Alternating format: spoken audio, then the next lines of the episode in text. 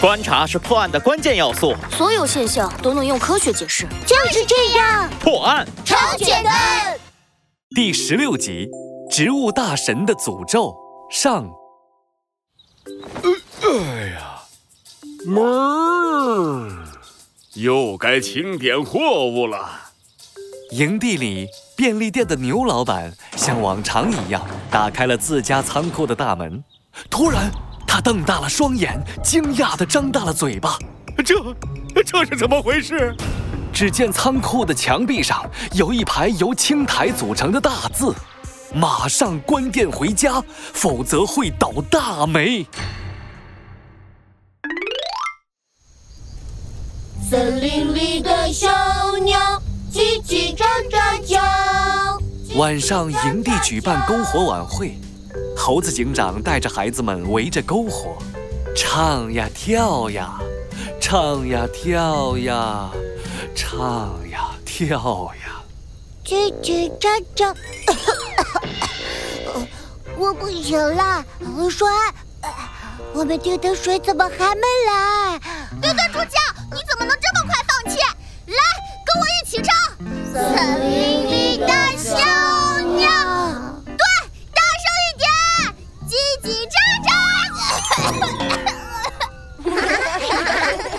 他们正闹着呢，牛老板就推着一辆板车，吭哧吭哧的走了过来。喂，牛老板，你终于来了！我的可乐，我的薯片，我的爆米花。小鸡墩墩看到牛老板，跑得比谁都快。喂，是是放水，先走，马桶塞。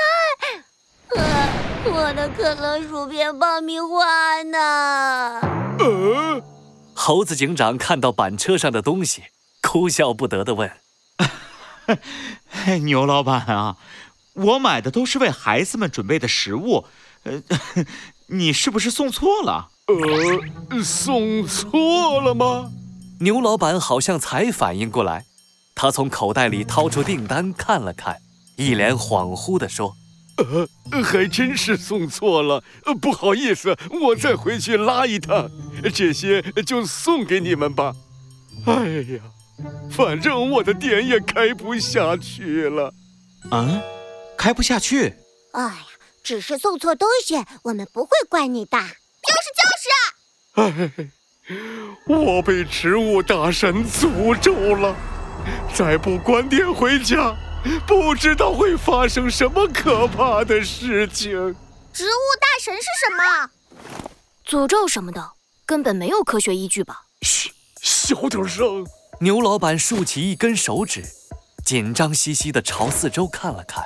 传说，几百年前发生了可怕的地裂，眼看着一排排商铺就要掉到深坑里，突然，地上伸出一串串爬山虎，将这些店铺拽住了。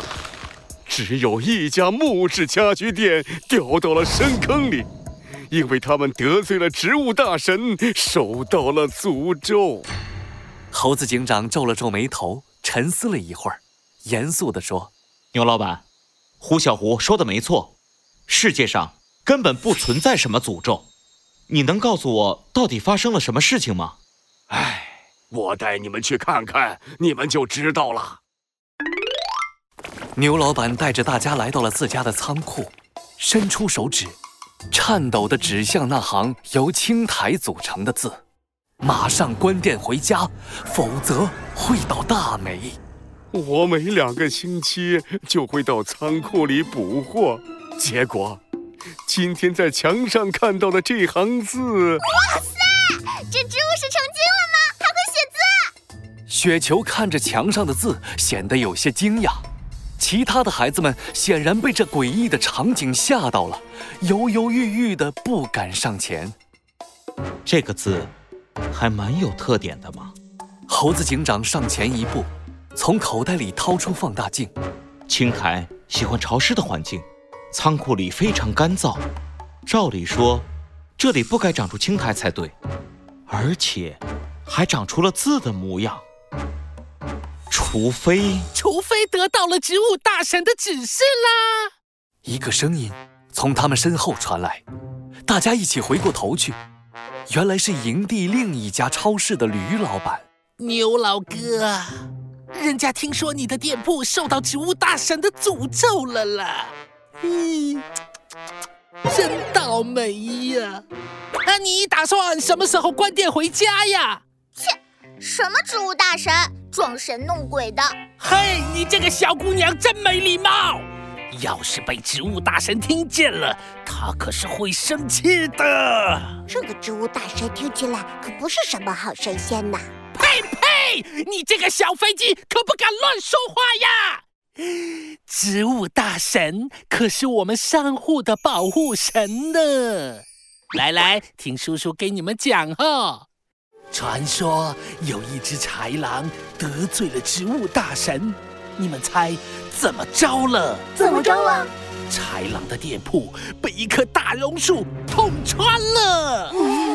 一只狐狸得罪了植物大神，你们猜怎么着了？怎么着了？他的店铺一夜之间被植物淹没了。还有一只棕熊！啊！你不要再说了，好可怕！这个植物大神果然是个大反派。哈！什么植物大神？我才不怕！他要是敢现身，我就给他一套雪球流星拳、雪球飞腿、雪球飞摔、雪球……停停停！你这个小姑娘怎么回事啦？哼！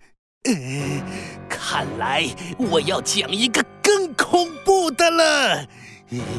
听好了，够了！牛老板忍不住了，他大喝一声，打断驴老板的演讲。驴老板，如果想要看热闹的话，请你回去吧。呃呃呃，牛老哥，你把人家想成什么驴了？人家一听到你的店铺被诅咒了，就立刻赶来帮忙了。驴老板从口袋里掏出两张纸，笑嘻嘻地说：“ 不如你把店铺转让给人家吧。